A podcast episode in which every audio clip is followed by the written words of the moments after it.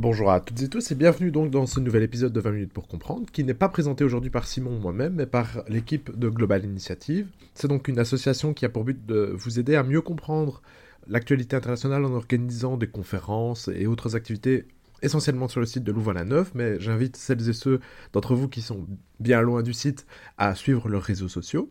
Vous l'avez vu, ce, cet épisode porte euh, sur la géopolitique de la mer Baltique, pour rappel, pour celles et ceux d'entre vous qui ne savent plus très bien la situer, eh bien, vous allez au, nord de l'Allemagne, vous contournez le Danemark, vous traversez le détroit d'Oresund et vous arrivez dans la mer Baltique. C'est donc cette mer qui borde euh, la Suède, la Finlande, les pays baltes, l'Estonie, la Lettonie, la Lituanie, la Russie aussi, ainsi que la Pologne et donc l'Est de l'Allemagne.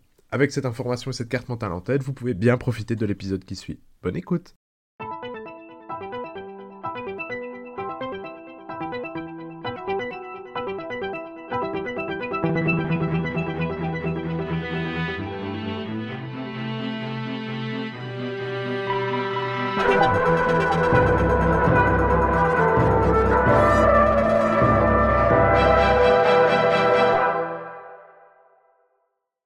derniers mois ont été fort marquants pour les pays de la mer Baltique. Entre adhésion de la Suède et de la Finlande à l'OTAN, sommet de Vilnius et guerre en Ukraine, cette région est actuellement en proie à des changements très importants.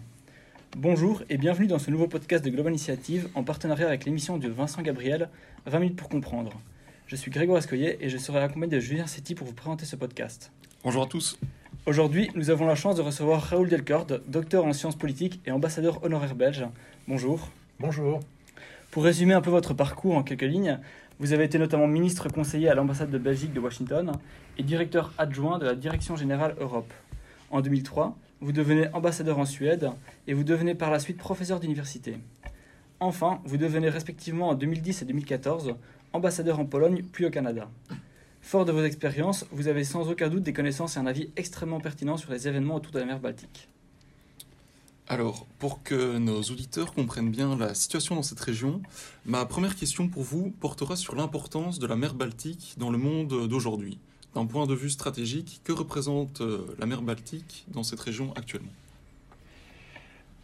Merci, c'est une question euh, pertinente. Euh, la mer Baltique, il faut quand même, avant de parler de la mer Baltique aujourd'hui, se rappeler quelques événements historiques la mer Baltique a d'abord euh, longtemps été contrôlée euh, par les grands royaumes des, XVIIe et XVIIIe siècles, euh, la Russie avec Saint-Pétersbourg, la Suède et, le Danemark à l'entrée de la mer Baltique. Et puis progressivement, c'est devenu une mer russe en fait. C'est-à-dire que les Suédois se sont retirés en quelque sorte de cette région ou l'ont moins contrôlée.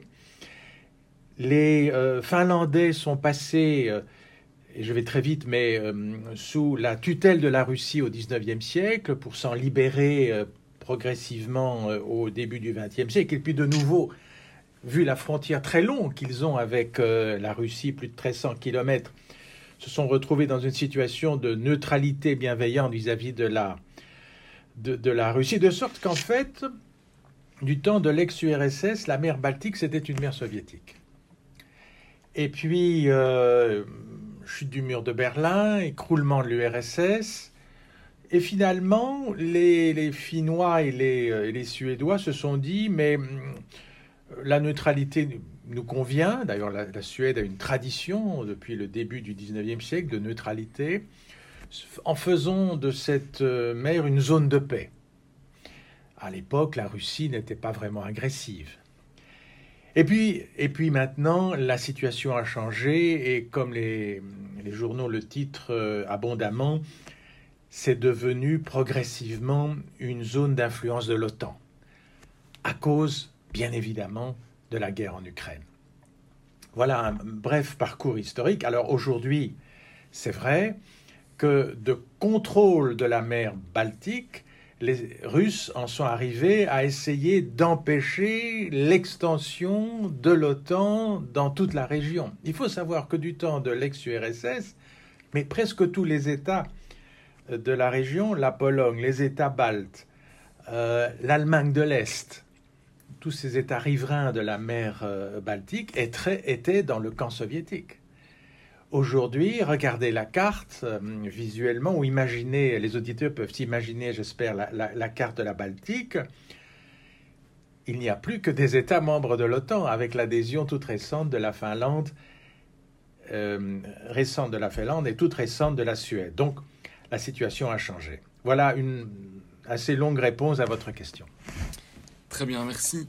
Euh, et donc, ce, 12 juillet 2023, euh, l'OTAN s'est réunie pour euh, un sommet à Vilnius pour aborder, justement ces questions stratégiques. quel bilan tirer de, de cette réunion, de ce, de ce, sommet de Vilnius, justement? D'abord, Vilnius, c'est quand même assez extraordinaire quand on pense de nouveau. Je suis historien, j'aime bien le rappeler, mais enfin, les États baltes ne sont se sont détachés de l'ex-URSS qu'au début des années 90. Euh, ce n'est pas la même chose que la Pologne euh, ou, euh, ou que sais-je d'autres pays de l'Est. C'était des États qui étaient littéralement au, sein de, l'ex-URSS. Donc c'est quand même fort symboliquement que l'OTAN ait choisi Vilnius. Alors vous me direz pourquoi? Mais parce que les Baltes sont devenus parmi les plus... Euh, et on le comprend pour des raisons géostratégiques évidentes, vu leur vulnérabilité et le fait qu'ils sont vraiment à quelques encablures de, la Russie, ils sont devenus euh, les, plus ardents défenseurs du renforcement de la présence de l'OTAN dans ce qu'on appelle le flanc euh, nord-est. Et donc ça, ça a été le grand moment de, du sommet de Vilnius, c'est de réaffirmer l'engagement des pays membres de l'OTAN pour la défense et la sécurité de, des États baltes. Euh, et d'autant plus important, et je dois, je dois y faire allusion, c'est un, petit peu de la géopolitique de nouveau, mais il y a une enclave entre la Pologne et euh, la Lituanie qui s'appelle l'enclave de Kaliningrad et qui est en fait une base navale russe très importante euh, et donc, euh, avec des missiles qui sont pointés en direction de la Pologne et des pays de l'OTAN. Donc il était d'autant plus important que les États membres de l'OTAN se réunissent à Vilnius. Et la grande nouvelle, parce qu'en fait tout le monde pensait Ukraine, adhésion de l'Ukraine à l'OTAN, c'était totalement utopique et on le savait. Non, la grande nouvelle, la bonne nouvelle au fond, c'est que finalement la, Turquie a levé son veto, comme on le sait, et donc on est aujourd'hui, moyennant ratification par les parlements hongrois et, euh, turcs, à 32 États membres dans l'OTAN. Euh, voilà la, euh, grande nouvelle, de, la grande avancée, si vous voulez, du, sommet, de, Vilnius, qui sera suivi l'an prochain d'un sommet encore plus important à Washington. Alors, euh, donc vous avez évoqué les États baltes, euh, et quelles sont les implications politiques et stratégiques euh, de cette adhésion de la Suède et de la Finlande à l'OTAN, justement? Alors, à nouveau un peu d'histoire quand même pour comprendre, parce que sans le background historique, on ne comprend pas bien les implications aujourd'hui.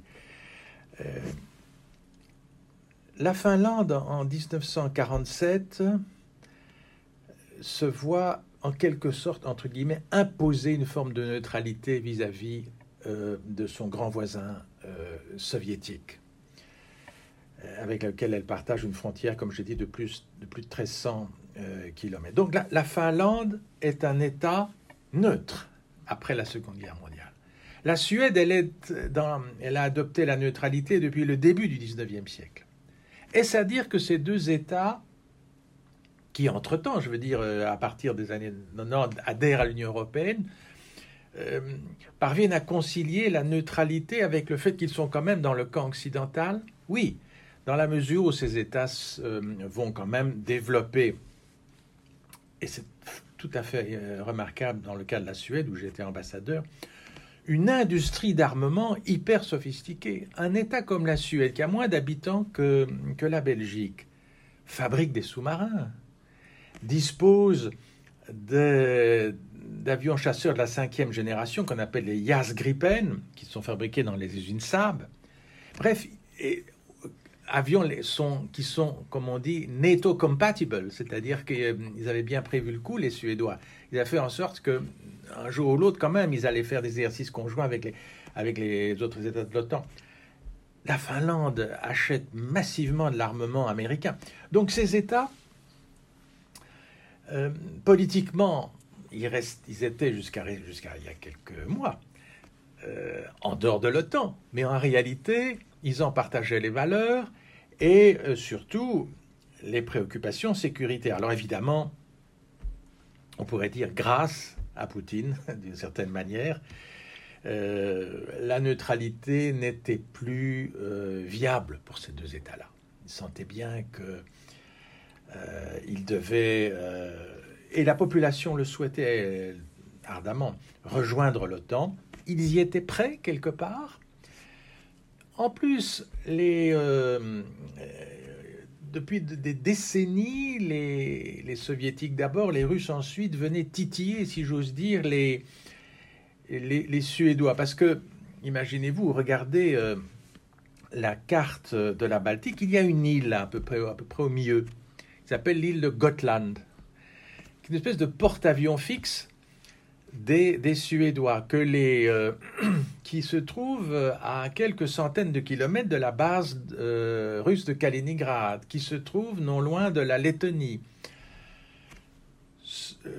Aujourd'hui, c'est l'OTAN, quelque part, qui dispose de cette base. Et donc, d'une certaine manière, quand vous avez le contrôle de l'entrée de la Baltique avec le Danemark, qui depuis longtemps est membre de l'OTAN, la Norvège, euh, l'île de Gotland, eh bien, euh, d'une certaine manière, vous contrôlez toute la circulation euh, maritime.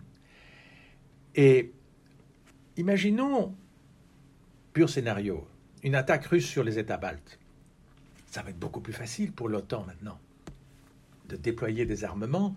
Ils pourront utiliser l'île de Gotland, la Suède, bien que la Suède et la Finlande aient, voulu quelque part rassurer la Russie en disant il n'y aura pas de base de l'OTAN sur notre territoire. Mais, euh, mais ce, sont, ce sont des relais, des relais importants de la stratégie sécuritaire otanienne dans, euh, dans le nord-est. Donc voilà, la situation a changé du tout au tout. Euh, et donc, est-ce qu'on peut euh, dire que maintenant la Baltique euh, est considérée comme un lac de l'OTAN? Et quelles sont les conséquences pour la Russie, justement?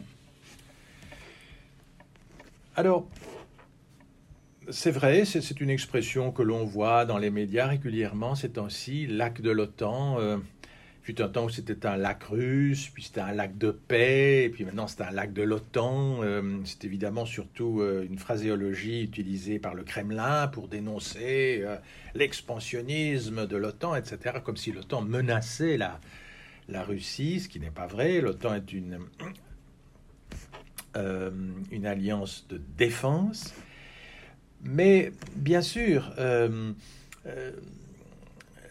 comme je viens de l'expliquer, euh, tout ceci nécessite une présence plus importante des forces de l'OTAN dans la région. Alors, je reviens un moment euh, sur les trois États baltes. Ce sont des, États minuscules, ce sont des États qui sont totalement incapables, avec tout le respect que j'ai pour les Baltes, de se défendre seuls. Euh, donc, la Belgique et d'autres États, à tour de rôle, se relaient pour faire ce qu'on appelle la police de l'air dans cette région de la Baltique pour dissuader les avions russes de s'approcher de trop près euh, des côtes euh, des États baltes.